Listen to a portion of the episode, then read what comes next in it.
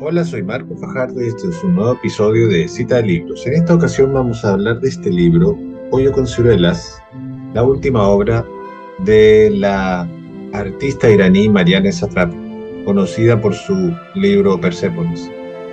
Este libro transcurre en el año 1958 y cuenta la historia de un músico, su familia, sus amores, sus sueños y deseos.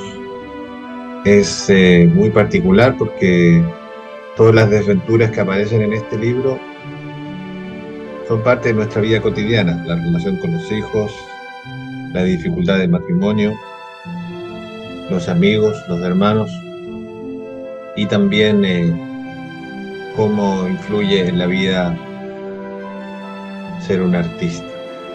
También hay historias de amor como esta, por ejemplo, filial. De sus cuatro hijas, Farsane era su preferida. Debido a su peculiar interés por la morfopsicología, Nasser Ali Jan estaba convencido de que el parecido físico entre su hija menor y él demostraba la cercanía de sus almas. Y no se equivocaba. Los dos eran seres inteligentes, despiertos y espirituales.